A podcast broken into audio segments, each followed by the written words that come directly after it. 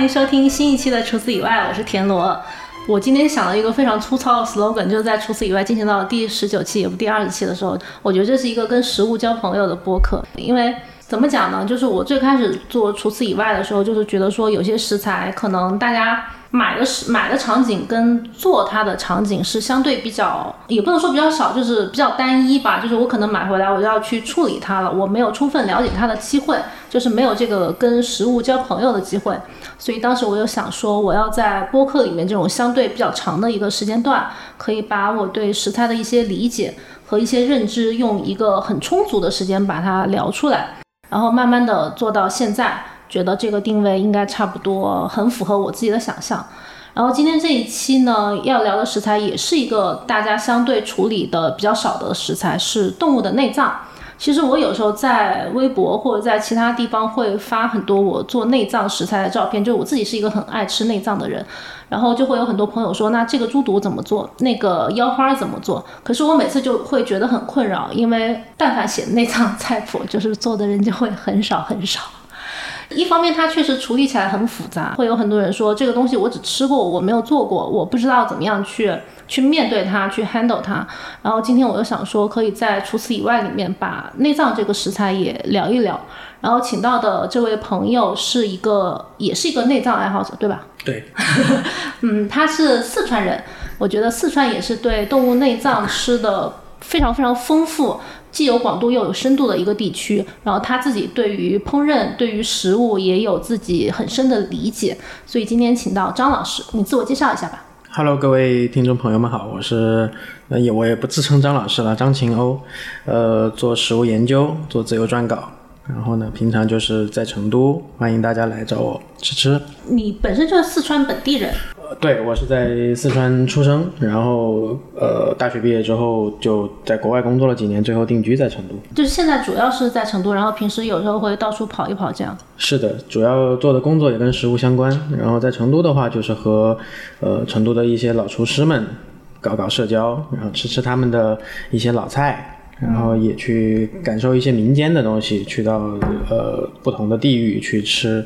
嗯，看当地怎么样去处理一些小众的食材，或者是他们有没有特别的一些搭配食材搭配方法这样子。嗯，就是会去采风。对，那比如说，因为我知道你平时在外面吃饭还挺多的哈，因为我有时候会看你社交网络上发的一些东西，我就想问一个先奠定这个内脏食材地位的问题，就是你觉得你日常吃的菜式里面有多少比例是内脏相关的菜？这个内脏的可能涵盖的意义很广啊，就鸡呀、鸭啊、鱼啊、猪的都可以算。那我觉得吃的可能太多了，应该至少占一半儿吧。硬核的爱好者，是，那那你最喜欢的内脏部位是？哦，当然是肥肠。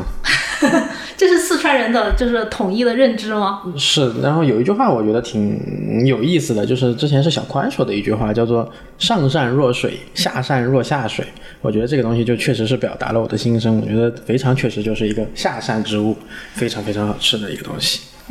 你是从小就会喜欢吃内脏吗？嗯，家里面就会做，做四川人家里面嘛，就呃各种各样的呃零件儿都会拿回来拆解。可能这是也也是这边一个人的习惯吧，一个一个地域的习惯，就是我们不会把这种零件的东西做特别大的浪费，物尽其用，对，物尽其用，从头吃到尾，按用国际化的说法就叫 from nose to tail，从头吃到尾，对。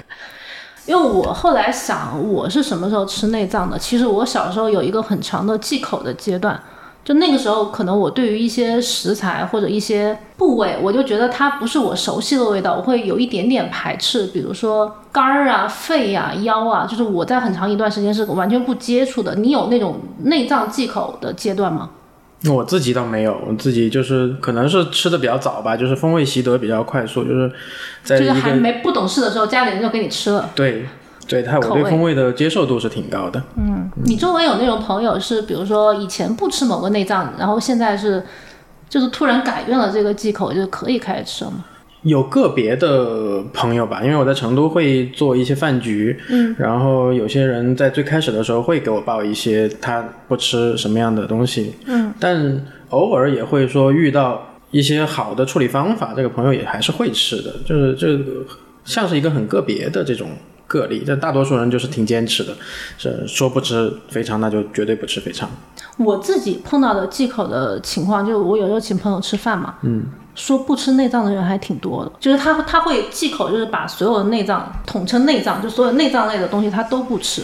然后我后来有几次我就是会会商量一下，我说我做一个，比如说鸡胗，在所有的这个一大桌菜里面掺杂一个鸡胗，我说可能某某比较喜欢吃，你要不要也可以试一下？一般大家会比较宽容嘛，就那你那你做没关系，我要不吃的话我就不吃，你们不用管我，就大概是这种状态。但是有时候就会碰到他们就会改观，就说哎这个鸡胗或者这个肥肠非常好吃，我以后可以在你们家吃内脏。就是忌口的话，我们把它分成忌口和偏好。嗯就是忌口是你吃了可能会得病，会会身体不舒过服敏之类的对，但是偏好就是你爱不爱这个是呃食材的问题了。那嗯这个很有可能是取决于厨师的一个处理方法。就我跟很多厨师也讨论过，就是通俗一点，就是只要你吃了不死，我就可以给你做出你喜欢吃的东西来，啊，就就是它嗯可以。它的处理方法可以是非常极致的。是的，四川整体应该是一个对内脏接受度还比较高的区域。嗯我认为是非常高了。然后能吃的、能选到的部位特别多。比如说，现在我没有对过这个问题嗯啊，你第一反应说出最常吃内脏食材的三个场景，干腰合炒，菜算常菜见也吗算算一个，那就干腰合炒。就是小炒类的一个。对，然后炸扳指这个是肥肠类的，嗯，然后烧什锦，烧什锦是一个算是年节大菜，就是四川的佛跳墙，可以这么理解，嗯一个也有叫全家福的，就是包括猪的心力肚这三样是就是我们讲喊三鲜嘛，这个是一定会用在这个烧菜里面的。肥肠粉那种你没有上啊，肥肠粉哦，那也太日常了，那个就对是肥已经肠粉日常到你会忽略掉 的一对个。冒茄子肥肠粉是是会忽略掉的一个一个东西。那火锅嘞，火锅里面哦，那又是一个你会忽略掉，这是一个偏好，就是我自己确实吃火锅吃的不多，那你会偏偏向炒菜一点。对我会偏向炒菜一点，就是用一个稍微有技术性的方法去处理内脏的手法。嗯，OK，那我就是现在大概了解到就你，比如说你自己的偏好是这样子，然后可能日常的饮食习惯是这样。嗯，可能现在有些听众朋友他可以对号入座，就是比如有些人我猜是只在吃火锅的时候吃内脏，然后吃菜的时候吃内脏等等，我们可以待会儿就一个一个讨论过来。其实你刚刚说的那个烧什锦，就是全家福，嗯，那个在湖南也有。啊，我理解川湘或者有些内陆地区，它在这种年节的时候做一个大的席面的时候，它会作为一个主菜。因为我们就是湖南跟四川的这个饮食习惯，我觉得还是有点像的。它对于鱼翅、海参这一类的东西，确实没有沿海地区那么擅长。嗯，然后他们比较擅长的这种大菜，一个大的炖煮类的菜，就会把一些内脏加上干制的鱿鱼，你们应该也是吧？就是水发的那种鱿鱼，嗯，还有一些可能呃大肉类的东西一起炖。对，这个菜现在在四川也仍然是年节的时候吃到嘛，或者年节宴的席时候就是家里以后如果有老人的话，这个是应该在年节的时候会备的，它是。做出来应该是一个就是清鲜哦浓鲜的这样的一个汤菜，嗯，然后就比较适合老人家吃。嗯对，然后有一些厨师也愿意做，他把它当做一个叫，呃，比如说有个面馆，他会做这个烧什锦作为一个面的汤和浇头来做，就是你能在吃碗面的时候也能吃到这样的年味儿吧。就是日常在那个面馆里面就有这个菜它是不定期的会做，哦，就是他把所有的浇头就就是用四川菜的做法去做浇头，然后不定期的会有有更新。新的花样出来。对，烧什锦算是它的一个保留菜品。这个面馆叫啥？就是我个人的接待三板斧叫杨伯英传统炸酱面， 对，我在湖南，我会发现这种大杂烩类的菜，嗯，现在出现的非常非常少。我不知道四川是什么样的情况啊，就是以我观察来讲，以前我们是一大家子过年的时候聚餐的时候，就外公外婆会把这种作为一个大菜来制作，但是现在我们的其实就有点像我们那天吃饭聊到的，我们现在过年的时候的这个大家庭会变得分散。以前是十几个人会需要一个这种大菜来镇场面，但现在可能是两三个人或者是五六个人，那再做一个这种比较厚重的菜，就会显得它有点多，而且上一辈的加上上上辈的，就是外公外婆那一辈跟我爸妈这一辈，他们年纪已经到了，他可能对于这种厚重的东西，他就吃的比较少了。而它也显得味型相对比较单调，它是一个咸鲜口味的东西。对，然后现在几乎在我视野范围内，就感觉见到的很少很少。那可能还是因为我我平常接触的相对多一点，一些老菜餐厅里面会还就是还你能是被指定他做，对，有的时候他也会说嗯张老师，然后我过两天要做一个烧什锦的面，你过来吃，就大概会打个电话通知你一声。啊对，明白，就是我理解烧什锦是一个很多很多内脏跟肉和一些干货的一个大的组合。是的，在成都还分海货什锦和国货什锦，国货什锦里面好像就不包括干海货，国货哪两个字？就是国国产货。我想国国货什锦就是丸子嘛，嗯，然后呃酥肉，然后青笋条，然后肚心粒肚条，嗯，然后大概就是一个相对比较简单一点的，但是海货里面它会就会就会有复杂的海鲜，就是稍微贵一点的干海鲜，嗯，去做叫海货什锦，这种什锦里面好像一般不会有肠，我觉得好像印是象中没有。肚头这种就是偏名贵一点的东西会比较多。对，新密肚是标准三件套嘛，那你觉得，比如说像猪肚，它是不是一个相对来讲，呃，我自己的感觉啊，好像是可能比较高级的一个内脏食材的属性？猪肚嘛，对，你觉得高级是指的，嗯，怎么样定义它的高级？一方面它的价格可能比其他的内脏要稍微贵一点点，另外一方面就是可能在一些大菜或者是相对难处理的食菜里面会用肚头这种东西，而且肚头它有一定的稀缺性，就有时候你会说，可能我要做一个猪肚的菜，我要用三四个猪肚取它的肚头，嗯明就白。是就是就是这种综合起来，我会觉得说猪肚是一个相对比较高端一点的东西。你这样提的话，我倒想起来川菜里面对那个内脏有上杂下杂嗯这样的一个概念，猪肚确实是在上杂里面。我那天问了一下老师傅，说这个上和下是位置关系嘛？他说不是，这个就是一个等级关系，就是可能在他们的这个认知里，啊肚确实是一个比较上高级品质的，能够当大菜呈现的这样的一个食材。上杂和下杂都包括什么？上杂如果按烹饪试点的写法的话，上杂就是心、舌、肚、肝和腰，嗯，然后下杂是肺和肠，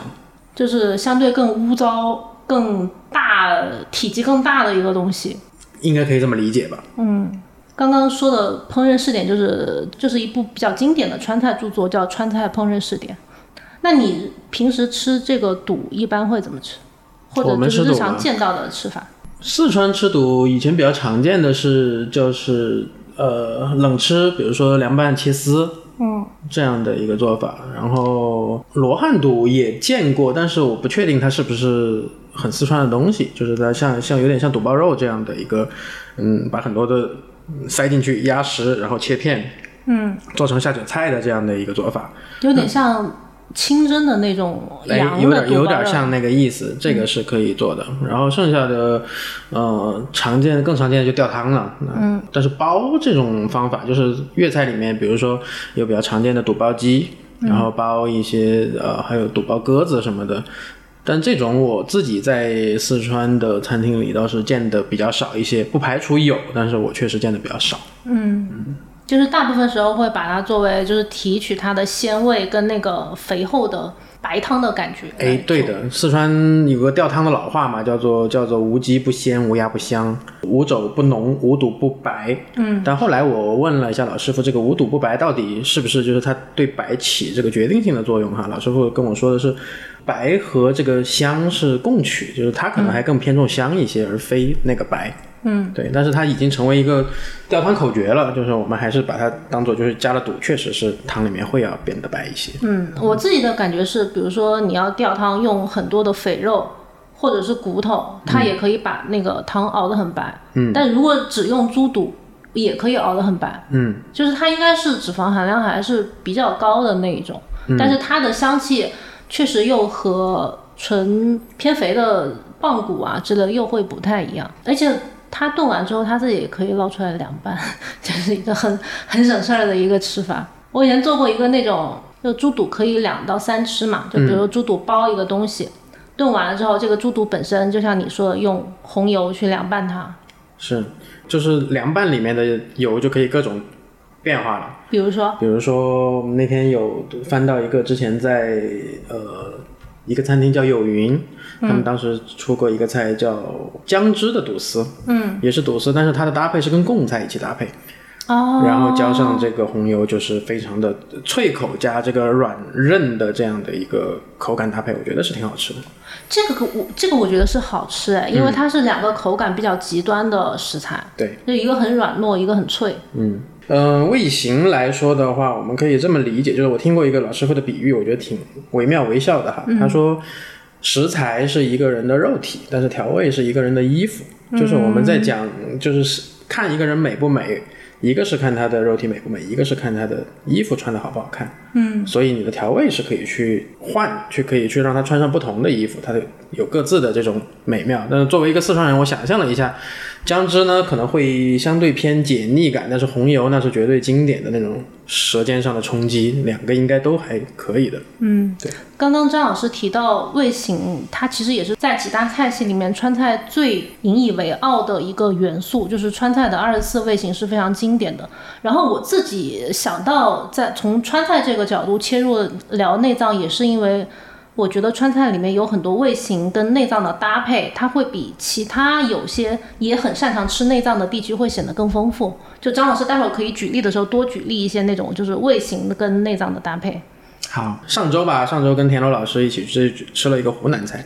那个汤泡肚，我是我自己很感兴趣的，就是一个水爆做法的，然后肚保留了一个很脆口的，因为因为北方当年什么梁实秋在写东兴楼的时候，就是叫几里泵爆双脆，嗯，然后猪肚和鸭胗就是双脆的一个经典搭配。那么我们在在四川追求嫩脆向的肚确实还不是很多，所以我对这个汤泡肚还挺感兴趣的。然后吃了以后发现，哎，这个脆口确实是挺美妙的一个选择。四川的肚头也爆双脆，但是可能爆的确实没有北方好，至少我没有吃过特别印象深刻的这种肚尖。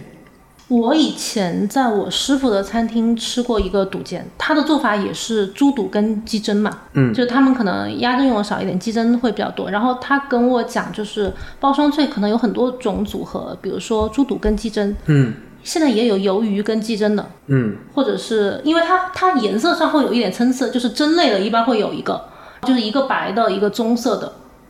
然后我当时在后厨看到他处理那个猪肚的肚尖，就是属于我到现在仍然没有掌握的一个技巧。他要用刀子把那个猪肚的一层膜去掉，然后对再切，就是。就是切猪肚本身已经很难了，猪肚有两层嘛，就是我如果把猪肚切丝，我都觉得去了半条命。然后但是但是要切成切肚尖，把那一层膜给它完全的去干净，我就觉得很难。但那一次他炒出来的肚尖跟鸡胗的火爆双脆，火力也非常的到位，嗯，是我吃过觉得特别脆嫩的一个感觉，跟我们前几天吃的那个汤泡肚会有一点点区别，就是它这个好像更嫩。哦，你今天晚上要吃的那家餐厅，他们不是也有火爆双脆吗？是它的双脆就是用鱿鱼跟鸡胗的。我后来在想，是不是因为肚尖处理起来太麻烦了，所以可能鱿鱼它做了一个替代品。我不知道会不会有这种食材上的变化哈，因为我在成都的时候，我经常跟那个一个餐厅叫芙蓉皇，跟他的老板会经常聊，就是咨询一些关于以前的食材的问题。他就跟我说过，说现在的这个猪肚的尺寸，因为猪的出栏时间变短而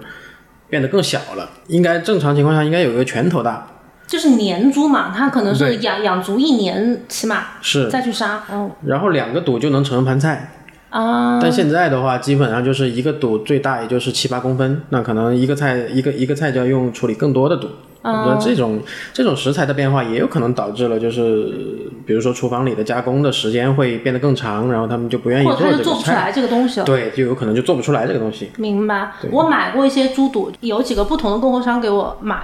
就是有时候他会给来的会很薄，嗯，然后我就说为什么这次的猪肚这么薄？我要熬汤的话，它一熬它可能就烂了。他说没有办法，陈老师现在的猪肚可能就是养不了那么长时间。他说我现在再给你找一个老猪的猪肚，就有点像你说的是温师傅对吧？对，呃，就是温师傅提到的这种，就是现在的猪的年纪不够，所以他养的猪肚就会尺寸跟厚度不合适，再做一些老的菜。是的，嗯，这个是有点可惜的，其实。嗯，就其实猪肚肚尖的口感是无可替代的，我觉得。嗯，对。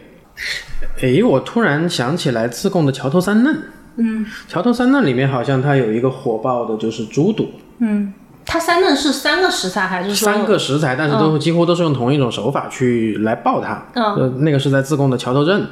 哪三个食材？我看应该是猪肚、黄喉和嗯腰，应该是腰花，对，火爆腰花，嗯对，它是各包各的吗？是然后是是是三盘是吗三？个嫩，对，哦，就它有一个参差感是吗？会有点像我们之前吃过另一个老菜叫水煮三样，水煮三样是咋？水煮三样就是水煮肉片的那个汤底的做法，但是你可以把很多东内脏的东西和鱼片嗯和肉片混煮。嗯，对，然后我就吃过水煮里面带那个是个那个是个腰花，但是我在想肚头有没有这种可能去做进去，我觉得也是有可能的。只要他舍得。嗯，因为我觉我觉得有时候水煮或者是大杂烩类的东西是一些边角料的，或者是就是我凑一个菜出来。我不是说所有都是这个情况，嗯，就有时候可能是，比如说我这个剩一点，那个剩一点，我把它组合成一个新菜啊、那不是毛血旺吗？对啊之类的。那你说水煮的不也差不太多嘛？这样，差不太多。毛血旺其实也是一个融合很多内脏的菜，是并且是其他地区比较少见的。我们今天要聊血吗？血药疗啊， 好，那这个毛血旺留在血的部分聊，哦我啊，觉得行挺行好。行对行行，那你那你肚头差不多，猪肚肚头不差不多对嗯，那肥肠嘞，你的哦，最肥爱，肠，肥肠那可能就要说很多了，因 为我我平常在成都也会组织肥肠宴，就是全是肥肠的对宴席，，嗯让让所有的菜你得考虑到整个的呃调味上的区分，嗯，质感上的区分，形状上的区分，嗯，那就要怎么样去设计这几个菜，然后你还得找一帮喜欢肥肠的人来吃，当然这个要比较好找一点，这一步可能是肥肠宴最最容易的一步。对，但它确实是这个宴吃下来体验还挺好的，比我预想的要好。你你能大概说一下这个肥肠宴有几道菜，就是总嗯共几道菜，然后分别咋设计吗？我们大概会做七八个菜吧，嗯，七八个菜，比如说前菜的话，就还是以酸辣走向来提、提一个味觉，嗯，第一个菜会红烧，我们用那个就是川菜老菜里面有个叫珍珠肥肠，珍珠肥肠就是独蒜，每一颗独蒜，然后它烧出来，然后肥肠上糖色变成红色，然后独蒜的红跟那个独蒜的、呃肥肠的红跟独蒜的白，然后搭配起来有一种那种大珠小珠落玉盘的感觉，我觉得视觉上是很好看的。是一个美观度很高的肥肠菜，是的，你当然就是它那个呃上了焦糖的那个那个有糖色色泽的光泽的颜色是真真的比较好看。嗯，这是第一个菜，这是第二个菜了，刚刚我们还不是还有凉拌的嘛？嗯，好凉拌然后一后个，面我们还会做一个烤炸类的菜，就比如说炸扳指，炸扳指讲究一点的话就双上，然后什么叫双上？双上就是一个那个蘸碟儿，啊蘸碟儿是甜面酱碟，这个应该是感觉是从北方带过去的一个方法，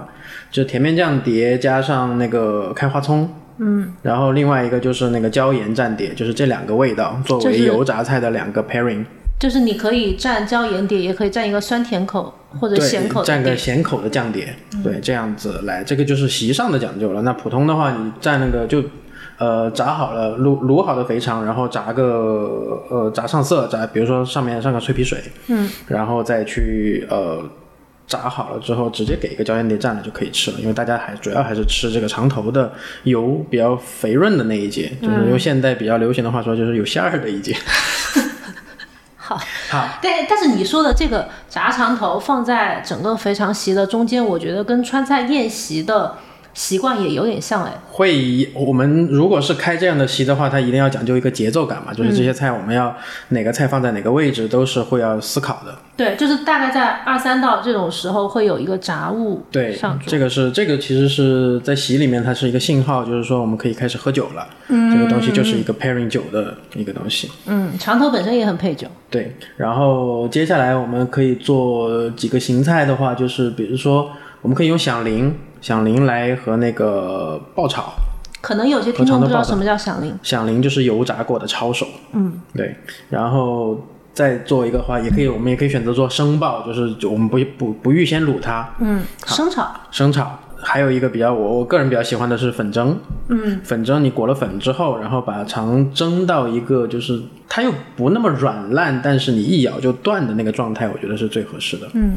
大概蒸五十分钟上下的那个对时，然后再到最后就应该是一个一个汤，就是四川比较经典的肥肠豆汤，嗯，一个咸鲜味的，然后有那个盘豌豆，冬天的话呢一定是配那个了，就是叫什么豌豆苗，啊，对，豌然豆后在尖，里面，对，它是一个黄的咸鲜味的一个汤，嗯对，你刚刚讲的后面几个，呃，比如说粉蒸肥肠，还有那个爆炒的肥肠，嗯，我觉得它好像是在口感跟调味上，就是是几个完全不一样，但这几个菜是同时上的，是吗？呃，一道一道上，也还是一道一道一道上。一道一道上。那到哪一道的时候会会有客人说稍微有点腻吗？嗯，其实也还好，因为大家来愿意来吃肥肠宴的人都是肥肠爱好者了，他们哦对这个东西的接受度是比平常人会高一些的。 OK，对，那你如果要拓展出来其他的肥肠宴，我们也可以做很多其他的玩法，比如说肥肠烧雪旺，这个就是很经典的民间菜，你也可以把它做得更宴席一点。那甚至有可能是那个叫什么广式的绝绝，这个我们也做过，对，也也挺好吃的。嗯，对，肥肠给我的感觉是川菜里面好像应用的最广的一个内脏食材。是原因是什么呢？你觉得是因为它多吗？我觉得是，我有一个感觉，不不知道对不对啊，就是肥肠比起，就是肥肠跟猪肺是相对大家在家里没有那么愿意处理的食材，因为它比较脏。哦，对，我见过有很多人愿意洗猪肚，但是愿意洗肥肠跟用大量的清水反复冲洗猪肺的人是很少很少的。是，如果家庭不购买这个食材的话，它就基本上会流向餐饮市场。对，然后它可能在某一个时间段里面，就是可能在现在的肥肠没有那么流行的时候，可能它的价格获取的价格会相相对稍微低一点，所以餐饮就有空间去把它做出不同的花样。嗯，明白。就是这是一个猜测，没有任何的考据。我觉得是挺认可这样的一个一个一个推测的。嗯，就是我们自己也请厨师洗过肥肠，然后他他洗的是很痛苦的那天，就就是开肥肠宴的时候，他说那天我们是开了二十个人吧，两局。大十个人吃了多少肥肠？他买了，他一次做，他一次预处理的话，他当时洗了六十斤，然后后来还不够，后来还又补了十斤，但是他都是亲自洗的，因为他必须要求就是他哪一节肥肠用在什么位置，他其实是有有讲究的。哦，就是他会把肠头，甚至是呃肥肠下面比较细的部位分得很细。对，然后有一个地方就要去，一定要用在哪个菜上，就比如说炸板指的，它一定要用长头，它那个长头你切开了之后，它其实不是通的，哦它里面有一层膜是挡在那儿的。嗯，对，然后那个口感跟跟中间是空的那种炸糖头又不一样。我知道你说的空的那种，比如说我在潮汕还有在杭州也吃过类似的炸肠头，但他们是把中间剪开，就是变成条，就是不像川菜里面的炸扳指。炸扳指之所以叫炸扳指，是因为它形状像一个可以套在大拇指上的扳指嘛。嗯，那他们可能是用的比较片状的。大片的那种，啊，可能鲁菜的圈子那种也像哈，但是川菜的这种炸扳指，它就是一个很厚、很厚实的长头的位置。是的，我理解你说那个，那那它后面的那种肥肠的部位，它会怎么分类？一般就是长头嘛，长头哦和普通的就是呃长的部分，还有个小肠嘛，小肠就另说。嗯，对，所以它洗了六十斤加十斤之类， 是的，你你露出了一个很痛苦的、 很共情的表情。对，只要你洗你洗过你就知道这事情有多多么是的的我我有太挑知道战性，对。有点搞笑。就是，所以我我也很理解为什么自己家很多人不愿意洗嘛。是啊、它是一个很脏，然后很油的东西。是，嗯，肥肠正呃比较普遍的处理方法，呃我们也就就差不多，因为它实在是太广泛 了，是吧？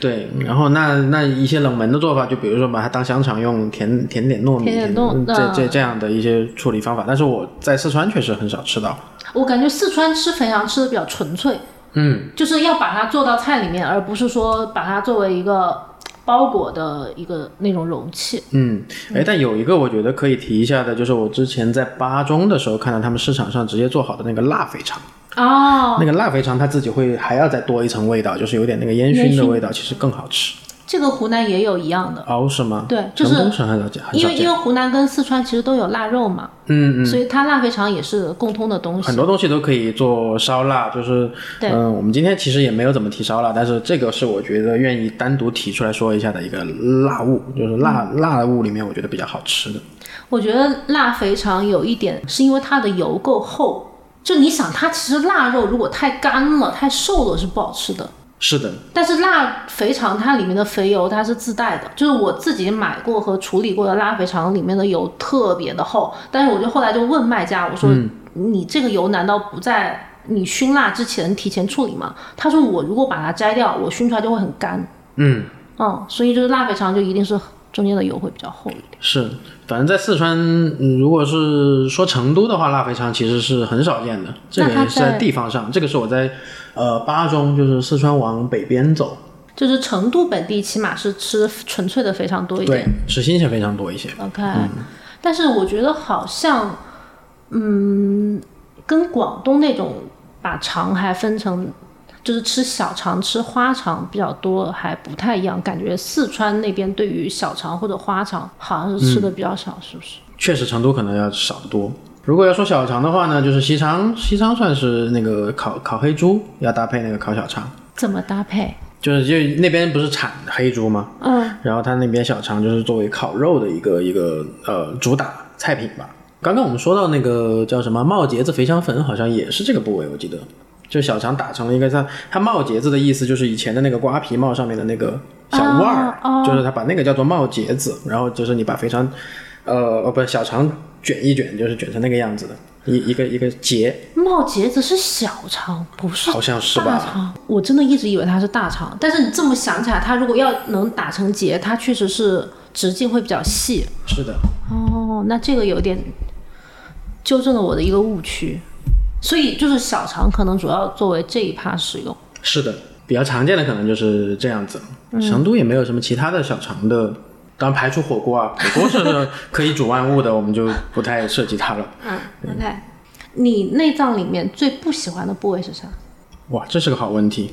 其实我没有吃过肺，你完全没有吃我过，完全没有吃过肺，我我我吃过两次，两到三次吧，可能。是怎么样的一个处理方法？嗯，吃过有在广东地区吃过的猪肺汤，什么啊杏仁猪肺汤之类的。嗯，然后也吃过湖南湘菜做法的，用酸菜或者用别的东西炒，然后焖的。整体我不是很喜欢肺的口感，嗯就是我觉得它有点泡泡的，在嘴里我会觉得在咬空气，肉里面夹杂空气那种质感，然后它又有一点管道嘛， 就又对对对又就夹气管对对对，又夹杂一点气管的那个口感，就会觉得很奇怪。是，这可能也是因为吃的少，也也可能跟你刚刚提到的一个，呃，处理起来比较麻烦，所以大家家家里不愿意做。嗯我看了一下《川菜烹饪试点》，就是里面关于肺的菜，嗯，其实拿得出手的可能就只有一个以前的习菜叫拨脚银肺，这个我觉得也是把它硬往高级上面做。是，嗯，对。但实际上我会觉得说肺确实是在川菜民间不太流行的一个一个东西，嗯但你要说不太喜欢它，我也并没有不喜欢它，我只是觉得对它你比较只是陌没有，嗯你生。只是不吃， 对你也没有不喜欢吃，可嗯能就没有、没有碰到特别好吃的吃法。对，嗯那像猪腰跟猪肝这种，也有很多人会忌口的食材，你是第一感觉是咋样？我会接受啊，我觉得我还挺愿意试一下，因为干腰合炒算是我们会把它看作一个考试的菜，就是如果你做像比如说苍蝇馆子这样以火候为主的餐厅，那我们首先可能要点一个干腰合炒来试验一下你对火候的理解，就是看看这个厨师的技术怎么样。嗯，所以干腰就很多家都有，有各种民间的版本，各个厨师对它都有不一样的理解，但是呃，有有一些还炒的挺好的，就是比如说有一个叫永乐饭店的，他们家就是以干腰合炒作为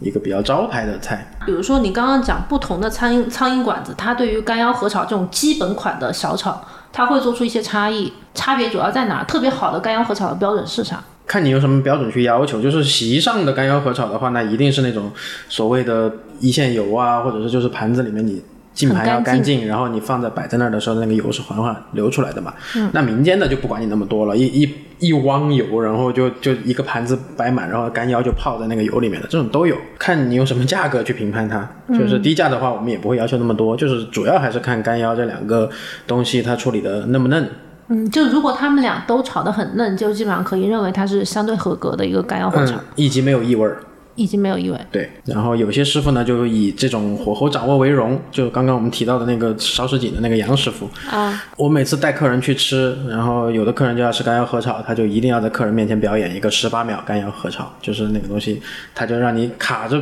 时间，你可以录像，然后他就在路边炒，然后你数个读个秒，然后多少出来。就它一定是十八秒钟。就反正就是少于那个秒数嘛，就是干出来确实是挺好的，因为我觉得这个还有一个点是他选的食材本确实是也是选的好，就是你没有那么多就不需要担心它有太多异味，呃，炒的稍微生一点的话问题也不大。如果不好吃的干腰和炒，除了比较老之外，还会有其他问题吗？哦，主要是异味问题，我觉得。哦老就老也是一个，就是口感上你觉得已经没啥意思了，就靠吃调料能能 还能还能把饭吃下去，但是你确实不会靠佐料享拌受那饭道菜。对，干腰你可以配很多，比如说泡菜呀、什么的，然后还有那个软浆叶，就是冬天的时候我们用那个软浆叶，什么叶？软浆叶就是豆腐菜，看这边是的不是木耳菜？对，是的，哦，就是那抹那我菜知对道。我们那边叫软浆叶，就是这个东西是配干腰一个非常好的蔬菜，哦然后冬天的时候用用豌豆尖也可以。就是它这种也会在里面加一点蔬菜炒，那它不是更容易出水了吗？是会会容易出水，但但这个东西求的是一个火力快嘛。所以它十八秒就确实比较牛逼。对，然后你说，呃，在四川有时候也会吃到有异味或者是不太好的肝和腰，我就觉得稍微有一点点，可能是我对四川市场内脏的期望值特别高，我就觉得它的处理的异味或者新鲜度应该是整体很高。就是说大城市这这不就是美食荒漠的那个题了吗？ 大城市的这这个供应链的问题，以及以及屠宰政策的变化，嗯，会导致这样一些延伸的问题出来。对，当然到越到民间越接近屠宰的地方，那东西品质肯定是越好的。你会觉得长大了之后吃到的内脏菜跟小时候吃到的有区别吗？我觉得没有那么明显的区别，毕竟四川菜还是主要是看衣服嘛，嗯，就调味算是它最根本的东西，根本的东西。对，就是有的时候你味道调的比较好，那主食材它可能一个六分，一个七分，或者甚至一个五分，它都没有那么大的区别。嗯这也是这么这个重口味的菜在国内可以快速流行的一个重要的原因嘛。就是你觉得川菜它的味型还是有一部分会掩盖掉一点不好的味道。会的，会的。比如说，嗯，川菜的老菜里面，或者是以前食材更好、更精的，包括像猪肚，它更肥厚的那个时间段里面，它会更少用一些重调料的东西去处理内脏吗？比我如觉说，得也没有，就是调料这个事情，它是永远都在用的，我以为你会 Q 一下清汤药方，倒也没有。嗯，因为我自己也没吃过清汤药方，对我只是看到了这个这个这个做法而已。干高汤呢？干高汤我吃过，然后这个是媒体近年来媒体喜欢把它捧为川菜里三大清汤的这样的一个地位，然后是一个开水白菜，一个干高汤，还有一个是什么来的？嗯，鸡蒙葵菜。啊、对，这个是他们是就也不知道是哪个媒体这么这么捧出来的一个东西啊。但是干高，呃，温师傅的给我的理解就是一个带干味儿的鸡蛋羹，那就完赵师了。傅跟我讲的也是，你只要但凡会蒸鸡蛋，你就能做出干对高汤。对，啊然后呢，只是可能那个时候，呃，当时所所谓相传故事就是这个东西比较适合老年人入口，然后肝又比较补，然后就就好好治疗，当做一个食疗类的东西在吃，然后就变精致了嘛。然后后来越来越精致的就是。比如说，好像有那个拿蝴蝶的钢模去成型，就是干糕切一个蝴蝶的形状，然后在清汤里飞这样的一个一个更意境化的、更更造型化的菜了。嗯，但实际上干糕干糕有些老师傅还挺不喜欢它的。以前是一盆大的汤盆里面飘了一片圆的糕，嗯，然后有些厨师会说那那个汤叫飘了一张死人脸， 对，然后他就不太不太做那个东西。但是后来，如果你把它精致化哈，就是一个小钟，然后里面一块这样大的干糕的话，就是可能有一个乒乓球直径大小的哦是是一个、一个嗯就一个碗口那么干大。糕哦对，那这样的话其实是挺精致的，对，也挺好吃。但我觉得干高汤它还是有点把粗菜细做的感觉吧，因为猪肝你如果要呃切片炒啊，或者是涮啊等等做法，它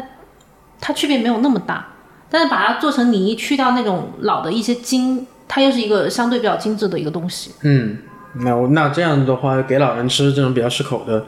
这种理解，我觉得还挺合理的。嗯，当然吃干，我们来看吃干的话，可能你对比什么鹅肝也好，这种大家对肝的这种喜爱，确实还是就是古已有之的。嗯，对四川吃干就是一般还是爆炒嘛，就比如说干药和炒之类的。爆炒，然后就是传干尖儿，就是有些把它当做一个也是很嫩的一个干尖儿汤，然后要么就是你裹点薄薄的芡，然后让那个干上再挂一点其他的味型都可以，嗯鱼香啊，或者是呃之前有发到一个椒香，就是用那个新鲜的二荆青条椒嗯切圈儿，然后去爆一下，快速的爆一下，这个又是给干穿衣服。呃对，嗯，可以的，我我之前还看到现在有些比较高端的川菜馆会喜欢做那种葱油葱油干片或者葱香干片，跟你说的焦香干片其实是比较类似的。啊，类似的那个。但这个做法，我看在四川本地好像相对没有那么多。四川本地好像是用泡菜啊或者泡椒做的干腰合炒那种比较多。这种比较快，比较方便嘛。葱末你得剁呀，嗯，然后你要拉得很细，嗯，然后就让它整个穿的穿的比较紧实，比较保守，嗯，对，就是它这种也是一个精细化的做法，感觉干就有三三等精细化的程度，一个是最高精细化就是干高汤，然后其次可能是葱香、椒香的干片，嗯，最简单最家常的是干腰合炒这种。我觉得还有一档，啊，还有一档叫甘油，哦，对，干油海参，对，这个东西就是一个非常非常少见的，就是真的是只我只在席上见过这种吃法。然后它是用肝和肝旁边的一块油，就是一个边角料油，可能叫呃四川话叫鸡冠油，我不知道大家是怎么喊的哈。然后这个油他们要把这个肝一直煨，跟高汤煨煨煨煨，把肝煨到浓出缩，颗粒感。嗯，对，然后那个咸鲜，然后又有猪油香，然后有干的那个香味，然后烩在一起。一般来说，呃，我们会把它，比如说放在海参或者是鲍鱼这样的一种干高海高货档中间的，作为一个小的小小的一个俏料，把它补充。它不是一个主要的食材，但是它放在那儿，它有有它的那个功用。不单调。对，那你主要那道菜肯定是呈现鲍鱼或者海参了。是我在我师傅那边也吃过干油海参，因为我很讨厌吃猪肝，就是我不喜欢那个粉粉的感觉。嗯，但是我当时有一段时间吃饭，就是随便他给我排什么菜我就吃什么，然后他做了干油海参。我记得我当时问他，我说这个菜难道不能用猪油做吗？嗯，他说干油的香气跟猪油的香气还是很不一样。他也强调了你说的那种一定要用旁边的鸡冠油，嗯，那一块其实你可以简单的理解为它就是一种猪油嘛，嗯啊，对然后然后它就其实是有肝里面的油脂跟猪油两部分的油脂的融合。是的，但这个东西，我说实话，我因为我对肝脏实在是很不喜欢那个味味道，我就我觉得这个是挺挑人的一个食、呃食物。那反正如果上席的话，哦，就我观察我的客人来说，就接受度还好，就有的人还挺喜欢，就是这那确实是挺挑人的一个风味。那猪腰，我理解也是川菜里面非常大量的一个使用的一个东西吧。你腰子主要还是腰花嘛，嗯，腰花就就炒的就多了，嗯，然后刚刚我们干腰合炒的另一大角色就是猪腰子，猪腰除了这种一起炒之外，它单独成菜有什么特别的做法吗？猪腰单独成菜，我我印象比较深的就是水煮，然后它其实我觉得是比较考刀工的一些一些是展现。对，然后我们我们之前有听过什么芝华的，有凤尾的，嗯，就是切成不一样的形状，嗯，然后然后我我我会想这样一个事情，就是我们我之前有读到过一个科研论文哈，嗯，就是说人在吃东西的时候，他嘴里的那个口感变化，你每嚼一口，你有不一样的感受的时候，你对这个食材是一直在保持一个好奇心或者说新鲜度一种喜悦度的，嗯，对，所以我们在刀工不断的改它的口感，包括它自己本身的口感，在内脏的口感的变化，它的这些这些东西，它是可能是符合这样的一种人类的心情喜悦，或者说你吃到它你会快乐的。可能人一般自己不会意识到，说我对于口感的丰富度有那么强的需求，是的，但实际上口感很丰富的菜是会很讨喜。对，是的，嗯，每一口的变化，包括温度的变化，包括你在嚼这些食材脆的、嫩的呃嫩的，然后它都会有这样，所以我们才需要有这么多刀工去处理这么多的不同的内脏的方向，就比如说腰，我们就见过，还有腰片儿的。嗯，然后然后腰片儿，呃，大刀腰片儿嘛，火锅的大刀腰片算是，呃，前几年的一个一个主要的炫技活儿，炫技火，而且火锅的那个时候的风潮也是，每一个火锅它一定要有一个主打的食材。嗯，你吃腰片儿要去哪一家，然后你吃什么黄喉要去哪一家，大概就是这样子。就是它不同店是自己主打的那一个最做的最好的食材。我觉得是个 marketing 技巧，但是对，然后但但它确实也可能是为了这个技巧去做了一些优化，就是 OK 展现了它。像重庆有一个以前叫什么周师兄，还是叫周大师，然后就是以腰片儿作为火锅的一个一个招牌食材在做的。但是我有一个问题，就是我自己处理过也挺多猪腰，我觉得腰是很容易老的。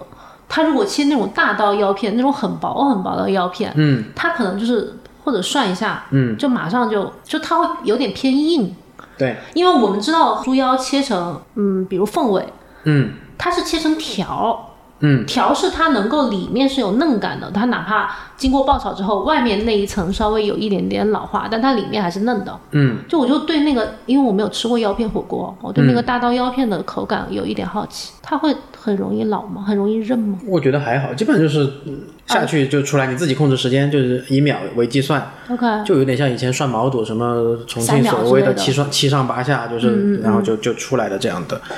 然后这个就是一个呃比较常见的做法，当然也烧烤的现在也有了。那那个成都有一个吃蹄花的店叫胡二哥，啊胡二哥的店有一个吃腰技巧，就是他隔壁正好是一个网红的烧烤腰片店，就是你在那儿吃蹄花的时候，你可以在隔壁去直接点一个大片的猪腰啊烧烤，然后他给你配上很多小料，然后就是就你把猪腰想象成一个一个卷儿吧，然后它里头包裹了小料，然后一起吃进去的这样的一个方式。它猪腰比较大，对，就是也是大腰片。可以卷很多。就是它里头会会佐投料进很多小的，比如说洋葱啊、泡菜啊什么的，就哦就对，就这样吃，猪腰 taco，嗯，类似吧，或者猪腰烧麦什么的， 差不多差不多好是那个意思。然后嗯复杂一点的我见过，就是刚刚说的水煮的那种啊，啊，然后鱼香的、宫保的，其实也都可以做，但是腰因为它的异味可能会比较中断，所以它相对重口味的调味会多一点。我觉得会，我觉得会。但也得看那个，就是去腰骚的部分。腰骚部分，如果没记错的话，应该是中间的那个白色的那个那个片区，是不是？嗯，对你把那个地方去掉了，可能会安全很 多。有一次我在汕头吃那种猪腰嘛，嗯然后我就发朋友圈，我师傅就看到了，我就因为因为他们有一家那个吃猪腰果条的店，他就会把中间那根筋，它不是白色的腰腰臊，嗯，它是最中间那根偏硬的筋也单独剔出来给你下到那个汤里面。你不要，你不要， 就是那好吃样的表 好吃吗情？，好吃吗？还挺好吃的，就是那根筋反而异味没有那么重，烫一下是很脆口的。我就发到朋友圈，然后我师傅看到，他说他们以前比较穷的时候，就是以前可能后厨没有那么多东西可以吃的时候，老师傅就会把这个单独炒一盘，哇，就听就起来是不是有这根点？筋单独炒一盘，那也不容易哦。他也可能混别的东西嘛，他不是纯的腰臊的筋嘛。我今天好像是今天还是昨天，我微博还是公众号我忘记了，就有一个读者也是说，他说安徽某一个地方也是有炒腰臊，我怀疑都是就是没钱的时候想出来的菜。你现在但凡条件好一点，你就不会想吃那个部位。哎，那你说起来，我想起来，我过年的时候在强业，就是南京强业饭店，它里面有一个，就是有点像爆炒的腰骚的那个那个部位，它是叫我记得这叫红油腰骚，嗯，它叫做红油腰臊吗？确实是，他用了很多那个白的那个腰臊的部位。嗯，这个这个这个餐厅，待会儿发给我一下，我再到大众点评上找一下它的照片。而且我我印象为什么比较深刻呢？是因为这个菜它的目录菜单目录上写的英文名字好像叫 West 骚， 就所以我就就一下就能记得特别清楚。这个拼音跟那个结合的那个，是不是就是很难理解这个？对对对对，还挺有意思的。我我感觉起码四川现在这种以饮食的丰富程度，包括其他有些地区，它肯定就不会吃这个部位了，但它真的是一个很绝的一个东西。嗯，但我我我觉得这个菜还挺好吃的。是的，是的，你也觉得它没有什么太多异味吧？对吧？嗯对对对，而且还是一口接一口的吃对，。就是很脆，有点像那种介于嗯猪蹄筋和什么脆骨之间的哎，那种对口对感。对对对，就是嗯那个口感。是的，就是又有点韧又有点脆，这是我觉得猪腰是很值得深入研究的一个一个很小的部位。嗯，确认了它叫抽呛，哦，抽呛用腰老抽臊应该是用抽呛的。你看它， ，spicy，对，然后英文叫 West 骚，是吧？它其实就有点油呛，跟那种跟那种毛血旺的感觉有点像的那种，它汤也很多很对，厚那。我弄反正抽我理解应该是呃生抽老抽的那个抽嘛。对它呛肯定是油呛的，是，是这这个图片待会儿发给我一下， 好的好的好的。好神奇！哦呦呦呦呦，这个点是我今天就意外得到的一个。 OK，然嗯后腰，我们又又回到腰的主题。那我们以前腰片儿、腰丝的做法也有啊，就是你看那个叫什么《中国明太嗯集锦》，那里头就有一个桃腰，桃腰是核桃仁儿和那个腰就是把腰当做一个载体，然后核桃仁塞到腰里去，然后炸出来的一个东西。嗯，那这个东西我后来查了一下，它可能是来自于药膳，就是这两个东西搭配起来，它是有一些药用的，然后后来才。被民间保留下来做了一个东西，当然，当然民间现在可能也没保留了，就是我我是从来没有已经吃没到见过。 对，我是从来没见过这个东西的。然后，然后你看，还有网游腰卷儿，网游腰卷儿这个就是猪网油，然后把那个就就是包起来，网游可以包万物嘛，然后它这个里面就包的就是腰卷儿，还可以配搭配其他的鳝丝，然后拿起来再炸。猪网油就是基本上是猪各种内脏中间衔接的那种呃网状的猪油，嗯，老很多老菜里面对猪网油的用法，可能用它来蒸鱼，或者用它来炸东西，就是把它包在一些菜里面，中间可以包很多馅料，嗯，包成一个卷，嗯然后拿去炸，它就会很酥脆。网油腰卷，我觉得应该是类似的做网法。游腰卷，对。网游，网游，我印象比较深的是，当时陈小青在那个窦文涛的节目上，他说古代有一个就是叫周八珍，周八珍有一个东西叫醪，那个醪就是网油包干儿，就是来烤的。但是菏泽是呃还能吃到这样的菜，它是但是它是网油包的猪肝来烤的。哦，对，那四川的话，网游也包东西，当然除了刚才说的我们蒸鱼，然后蒸素菜之外，有一个我个人很喜欢吃的东西，也是西菜了，它是网游的枣泥卷。哦，它是个甜品，但是炸出来的，然后又有枣泥的那个甜香味，特别好吃。它反正炸酥之后，它也没有异味，就是把它当一层油的那对种东西。是，然后我还见过，嗯，当时是在松云泽。嗯然后最早开业的时候，当时是网游蒸姜团，嗯蒸姜团他会把那个网游在你的桌子上接下来，嗯，然后他说这个网游我送你是后厨去给大家炒饭，嗯，然后再再回来又是一个网游，又把它整个利用起来了，就它可以二次利用。对，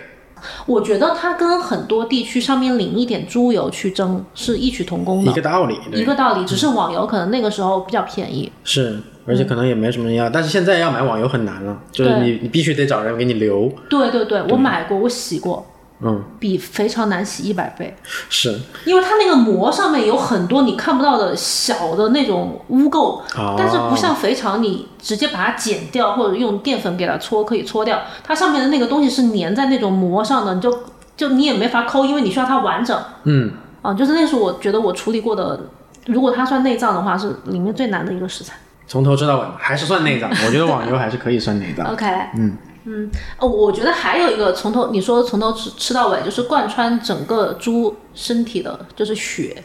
啊，我我之前看到你在 Food Wine 写的一篇文章，就是当时是讲猪腰嘛，然后里面有提到说你们小时候家里是会杀年猪的，嗯，然后当时就会，你妈妈还是谁就会用一个容器把猪血直接接起来，然后让它凝固，就是做成一个很嫩的、最新鲜的猪血。嗯，我后来在北京，我就因为我还挺喜欢吃猪血、鸭血这种东西，但是我觉得在北京似乎很难找到很新鲜并且很软的血。它超市跟菜市场卖的很多是血制品，就就是什么加鸭了血淀粉对对，鸭血粉啊，什么东西调出来的。对，然后你去菜市场买猪血，它的猪血大部分是比较比较硬的，就不像我们在家里吃到那种很软嫩，就短短的那种血。是，而且这个颜色上也有区别嗯的。哦对就是的加了淀粉了以后，就是那种淡淡的像猪肝的红色。就很暗，对，然后但是你新新新鲜的血是那种深色偏紫色的。嗯，对，你们吃血就是除了毛血旺这个比较为大众所知道的经典菜系之外，还有什么其他的吃法吗？大主要的用法，要么就是拿来替代豆腐，红白豆腐的这样的一个红豆腐的做法。嗯，然后民间的话，就是各个地方的呃肥肠烧血旺，这个是这是属于民各地民间都有肥肠烧血旺加猪蹄儿，就是这样的一种做法。其他的也没有特别，血肠是很少见的啊，血肠可能四川只有少数民族在做，但是大多数人是不用那个血来做肠的，哎，我们那边反而很多哎。是吗？哦、我我我吃过两种血肠，就一个是湖南的，一个是内蒙的。内蒙它是用羊血做的哦，然后湖南它会把血肠做烟熏辣味。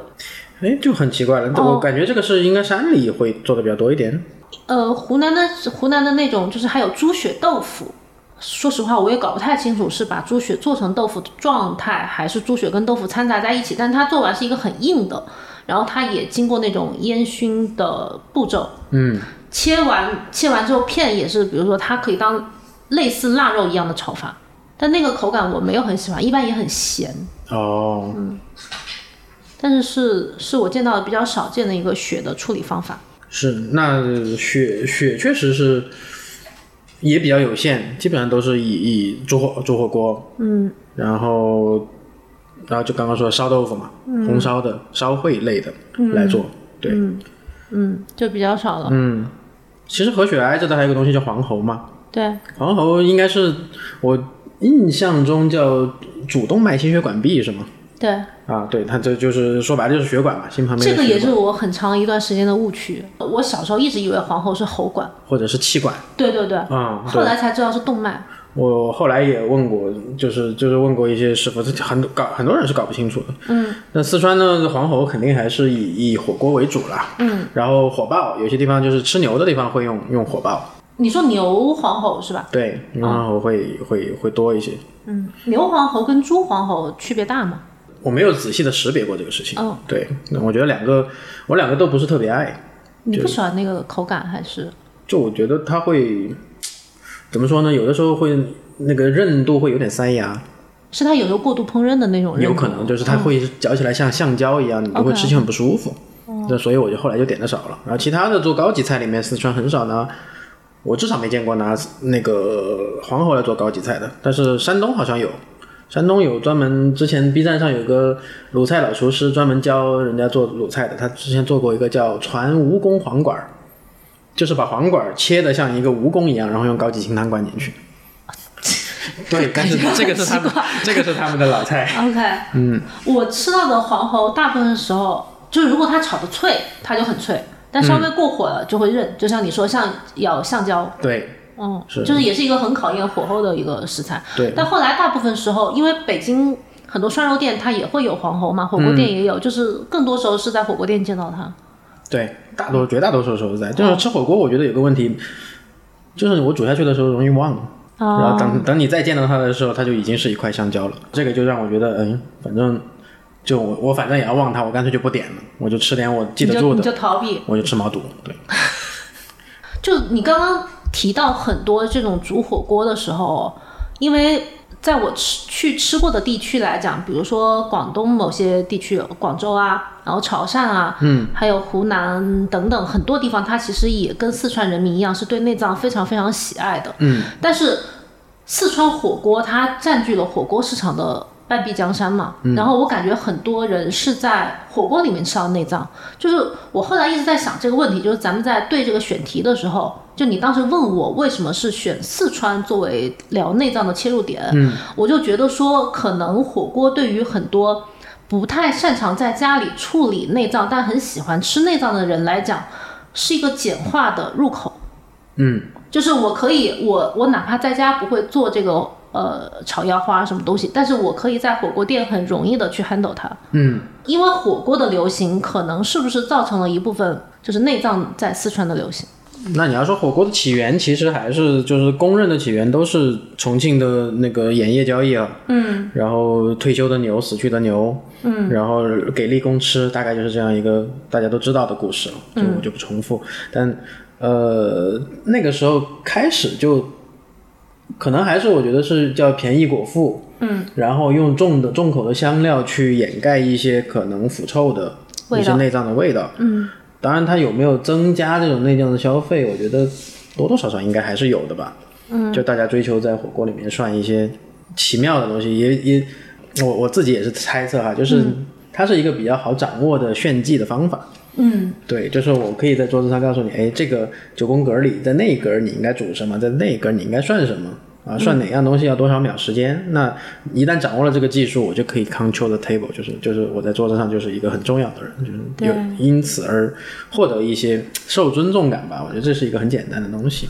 我觉得火锅跟在家里做饭两个很大的区别，就是我做饭，我一家三口，我可能做三到四个菜已经很极限了。嗯，但火锅我可以点十几个 SKU，就如果它半份半份，我可能可以点的更多。嗯，然后它的对于火候，就是对于这个食材的掌控是几乎是火候这个唯一的维度，因为调料是现成的，就蘸碟是现成的，然后锅底是现成的，那我只要掌握说，呃，这个东西涮几秒。或者涮到什么、什么程度，七上八下，我捞出来吃也就差不多了。但我如果在家炒这个腰花，我可能前期我要我要处理它，我要偏腰臊，我要我要怎么样去切个那个条儿，切个缝尾，然后我要怎么样去搭配它的配菜，就这个步骤会繁琐很多。是，嗯，可能也是确实是一个比较省时间的事情。对，而且呃火锅店的内脏人家都给你切好了呀，你又不需要自己切，对，洗也洗好了，肥肠也给你洗好了。以前不是还有些那个成都火锅店，它里面还能下卤肥肠什么的。啊，对，是可对以对的。对对，就是它，我觉得它是前置的步骤，店家都帮你已经全部搞好了，你就会很省心。嗯，就是这个，我感觉说火锅它会让一部分喜欢内脏的人是能够找到它的一些这种嘖存在价值。是的，嗯，也是它，也是它确对实经久不衰的一个重要原因吧。我觉得对对，我们刚刚聊的所有的内脏，主要是猪的内脏哦。又一方面觉得可能希望它是比较聚焦的，就把一个食材聊透。但实际上，四川它还是有很多就是猪以外的其他的内脏。这种有没有就是我们也不穷举，就举几个要么经典，要么比较独特的例子给我们，猪以外的内脏，比如说嗯那鸡啊、腰呃、兔啊，哦，兔我觉得是一个值得提的食材，就是特别是在自贡片区，然后吃兔大户。嗯，然后印象比较深的一个是就他们的蘸水菜。蘸水菜它的形态就是各个部位，然后用应该是白水，它我们北方喊的汤爆，就是传一下把它传到一个新鲜可吃，然后呃自己搭配一个蘸水，然后一碗饭，嗯，然后你就可以去自己点不同的内脏拼在一起，然后就吃。然后呃，我印象中比较好的一个是兔肚，嗯，兔肚在四川有一个呃外号叫做口口脆，就是它吃起来是脆的，一口每就每一口都很脆。对对对，然后然后另外一个兔腰，兔腰就是呃那种软绵绵、粉绵绵，然后又是个蘸水冷吃的这个东西还很过瘾，冷吃，但是它的一般来说自贡的蘸水会辣到，有的时候会让我面瘫的那种辣， 对，所以那个吃起来确实是很过瘾，所以对它印象很好。你刚刚讲的兔肚，我我在北京唯一吃到过的一次，嗯，是在景府盐帮吧？你一听啊就是一个自贡菜就餐一厅，定就是自贡 菜，对对对。很多年以前，我们公司团建，嗯，然后有一次去吃，我又觉得这个东西还挺好吃的，但是它的质感又跟猪肚那种软糯，就是烹煮了之后软糯的感觉不太一对样，不一就它样是它是脆的，有点像鸡胗那种感觉。是，这个在成都是用的会多很多，是你吗哎基本上你见到它应该也是在自贡菜馆， ？OK，对所以就是因为自贡人太能吃兔子了。对，我觉得是是有这个这个传统在的。兔头呃也是自贡出来的，兔头没有，兔头感觉是哪里？就是四川双流。双流是招牌打的最早的嘛，哦然后威远也有一个比较还不错的兔头，就是感觉四川省都在吃。然后当时福霞写川菜的时候，它里面提到过，这个兔头的流行还是根据当年四川在做这个皮毛出口的时候养兔子，啊，然后才带动了吃头的这个风潮，就是其他的地方已经被做成了皮夹 克儿、皮鞋，对，然后那只有兔头能吃，大概就是这样的一个故事。但是后来我想了解更多这个方面的资料，但是确实也没有查到特就别上次可我问靠过的。你的那一次，对对对，嗯，是，反正兔肚跟兔腰这个东西，其他地区我见到的比较少，就比较是比较四川，嗯对，很少，确实很少吃。嗯，还有什么？嗯，还有什么？我觉得我一直想吃没吃到的东西，还有一个甜的，就是鱼脆。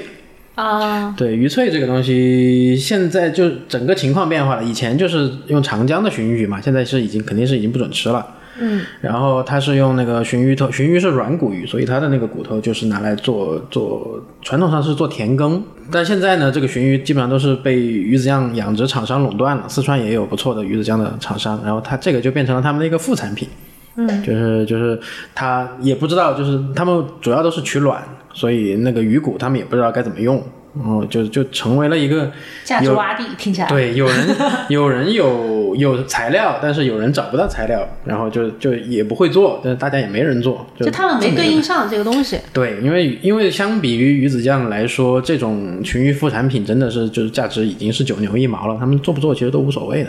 嗯，对，我要跟你显摆一下，因为我吃过那个鱼脆，嗯，就是它的老菜菜谱甜甜的那个叫玲珑鱼脆嘛，对，我吃过，就我是把骨头堆成像宝塔一样对对对形状的对对一个一个对小田埂。对，说实话我没有觉得非常的惊艳，因为你想它那个软骨是没有味道的。那对，然后它所有的味道需要靠那个甜品挂上去，就它做成一个偏浓稠的，类似玉米羹罐头的那种质感，就是嗯会有点芡汁的感觉要挂上去，但是它说本身你鱼要说脆多的味好道吃有点也无聊是，哦。包但括呃是包括鱼精也是，就是寻龙鱼精，对，以前以前叫鱼信嘛，嗯然后最近因为可能商家想要赋予这个鱼精更多价值，他把它叫做龙筋。对对对，对，然后然后其实也是只有大鱼才有的一个骨髓类的东西嘛。嗯，对，然后这两个都是我我自己也试过龙筋，然后就我们用了一个烧烩的方法，就是它最后煮了煮了会慢慢慢慢缩水，嗯，缩缩成了一块小筋。但是你说跟蹄筋跟猪蹄筋，这因为它也是个还甲鱼是肚同样的问题，它它不吸味道，啊，对，但猪蹄筋是吸味道的，猪蹄筋要好一些，而且还便宜。对，对，而且它量也大。嗯，我在北京的一个就蔡浩他的餐厅吃过寻龙鱼精，嗯，寻龙鱼精，嗯，就它是炖汤的，它炖的鸽子汤。嗯，我当时觉得它的处理是比其他我吃过的寻龙鱼精，包括我自己处理的都要入味很多。我后来观察了一下，它应该在上面开了一些口，哦，就它不是一个完整的圆乎乎的那个东西。因为明白呃，如果有朋友去淘宝上搜一下寻龙鱼精，是很多卖家在卖的，它盘起来就像一个蛇一样，嗯，然后是透明的。如果是它是大的鲟鱼的那个鱼精的话，就很粗，嗯，啊，就会更加不入味。明白对，。但是那是我吃过的相对比较好，但仍然可有可无的一个食材。是，我觉得是也是一个可有可无。哦，就是那你说到筋，可能骨髓也算是呃川菜里面偶尔会碰见的一个食材，嗯，就是说这江湖菜里面我们会拿来做，它骨髓的质感有点像有点像果冻，但是又比果冻韧一点，然后也不怎么入味，也是要搭配那个比较重一点的调料，重一点的芡汁。对，然后然后挂在一起吃，会有，内蒙和河北有些地方也会吃牛骨髓，嗯因为他们产牛羊肉嘛。嗯，那个我看有些地方，比如说他用腊八蒜之类的去去去烧，我觉得那个还行，因为骨髓它说白了就是油，嗯，吃多了会很腻。然后他用腊八蒜那种比较解腻的方法去做，我觉得就是反正还可以吧那个嗯菜。但是因为我不是很喜欢骨髓的质感，就吃的也比较少。猪骨髓吃的多吗？没有，没不太用这个东西是吧？不太用不太用， OK，嗯，骨髓也是一个相对比较冷门的一个食材。嗯，还有啥？猪皮算内脏吗？猪皮我觉得它就不太啊算内脏了，不算内脏我们就略过嗯对，那剩下就应该是禽类的蒸干炸，禽类的蒸干杂，我感觉在四川它应该也是爆炒类比较多吧，对，主要是爆炒。然后它会一起炒是吧？呃，混合炒。好像没有那么讲究，要一定要哪个先入锅，哪个后入锅的那种，就是大家就混合炒了，那它口感就是会不一样是吧？嗯会不一样，会不一样。就是可能民间大家也不太追求那种很极致的嗯管派的东西，就是吃完了。我觉得还是吃调 料吧，对，就是就是调料好吃，那个你可以容忍一些杂，它口感没有那么好，你也不需要非常长时间的咀嚼，就是你吃完了，然后搭配着调料直接进去了，就它就是拌下饭吃。对，然后郡甘另一个方方向就是凉卤嘛，凉卤五香，然后麻辣，嗯，然后这这这一系列的处理，我觉得也是相对比较常见的。感觉自己在家也能做的那种，比如卤个鸡胗啊、卤个鸡肝啊什么的也 OK。是我来说的话，我还是愿意买别人家卤好 的，对，是是，你觉得四川整体内脏的新鲜程度高吗？我先说我的感觉啊，我、我去那个四川也逛过几个菜场，什么青石桥啊啊等等那种比较大型的菜市场，嗯，但是我没有接触过它本地的供应链，就是我没有找过当地的人，当地的这个供货商给我寄最新鲜的这些东西，嗯，但我想象中，因为四川人他吃内脏比较多嘛，嗯，我觉得它应该是新鲜度会高很多很多的，新鲜度我觉得应该算，我能说就是相对比较好找一点嘛，嗯，对，就就但是你要说有极新鲜，新到新到某一种让人眼前一亮，我觉得也没有。它没有广东那种什么半夜十二点可以去菜市场看现杀的猪的火锅的那种东西。啊，至少我没有那么努力的在十二点起来看过。 对，那我觉得可能四川它跟广东这种同样是追求食材新鲜度极致的，它的做法确实又有点不一样。就像你说的，四川它是通过给食材穿衣服的方式，会是做很多很丰富的这种味型。是，嗯，但是广东可能因为它更原味一点，对，追求新鲜。对它的调味的方式没有那么多样化，所以它可能对于食材口感和新鲜度的追求，这是另外一个极致。是，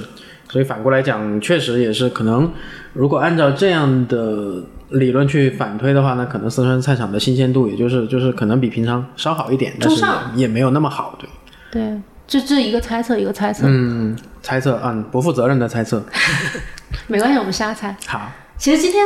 因为聊很多除此以外的内容，就是我的感觉就是饮食很发达的地方，整个市场和消费者它是相互促进的。包括我们刚刚聊到说四川火锅，它可能对于四川人对内脏的消耗有一个这个促进。嗯，比如说四川很多苍蝇馆子，很多家常小馆子，它对于这种处理的比较好的内脏的小炒，它很丰富多样，也对于这个消费有一个促进。包括其他我们见到的什么肥肠粉啊、夫妻肺片啊、毛血旺啊这种非常经典的菜或者小吃，嗯，也是很多的。就是感觉四川在整个内脏市场上，它的还是还是有一个很强的王者地位。包括消费者，他像你刚刚最开始讲到的，你从小就爱吃内脏，从小在你可能意识还没有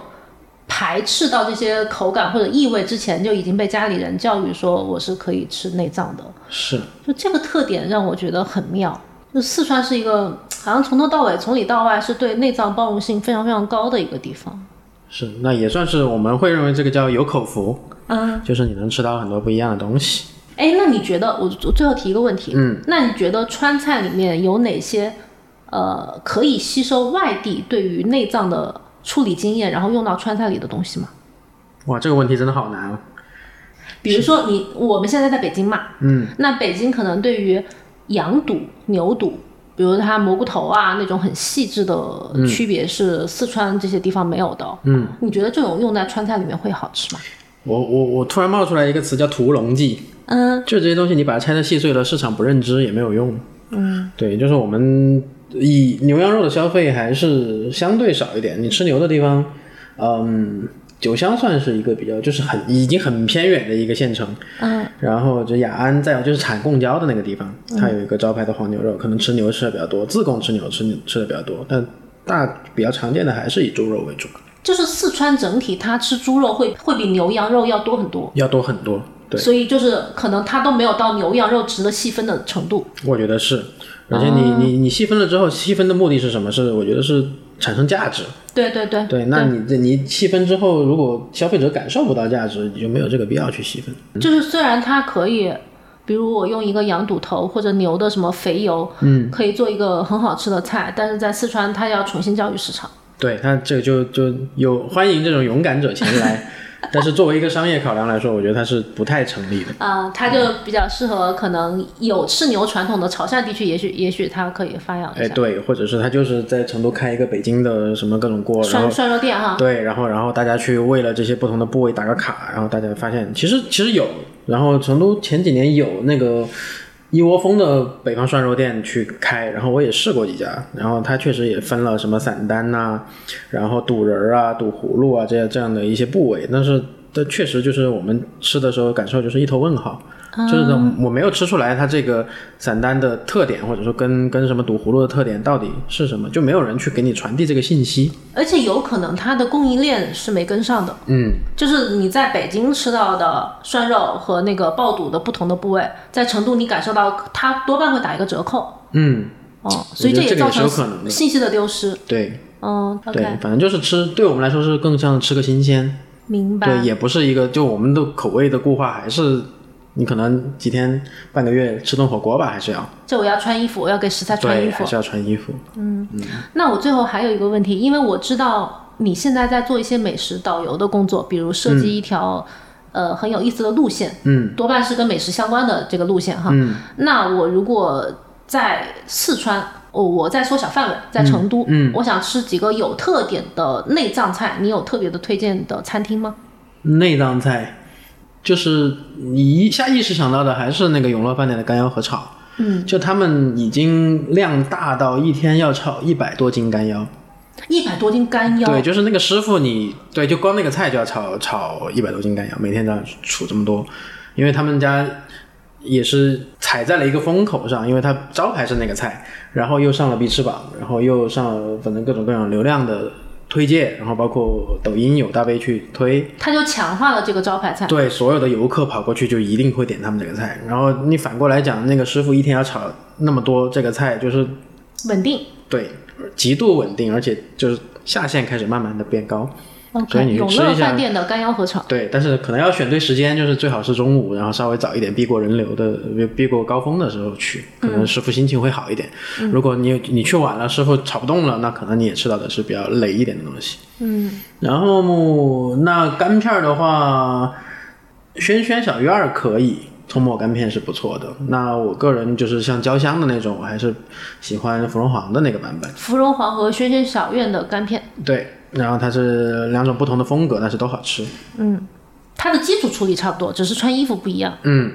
对，然后还是就是保保留那个肝的嫩度不一样，对，嗯还有什么内脏呢？你的肥肠呀，肠其实有一个问题，就是就是你作为一个商业来说，你用不了太好的肠，啊，你卖不了那个价，所以在你如果不预约的话，你去吃很多肥肠菜，它其实是一个就没有那么好的肥肠菜，就是可能就正常水平。对正常水平，然后你也不惊艳，然后你也吃不到肠头这样比较贵一点的东西。一般吃肠还是得找师傅提前约。就是肥肠类的，你反而虽然是你最喜欢的部位，你反而没有那么强的推荐。对，就是很很难去找推荐。猪心跟猪舌这种没有太多单独做的吧？新蛇，那如果这样的话，卤味吧，卤味的话去盘孙市吃一吃还也还可哎，以。盘孙市还是蛮好吃的。哦嗯，对，就是它卤味还不错的，就是这种你可以试一下它的明白。手法。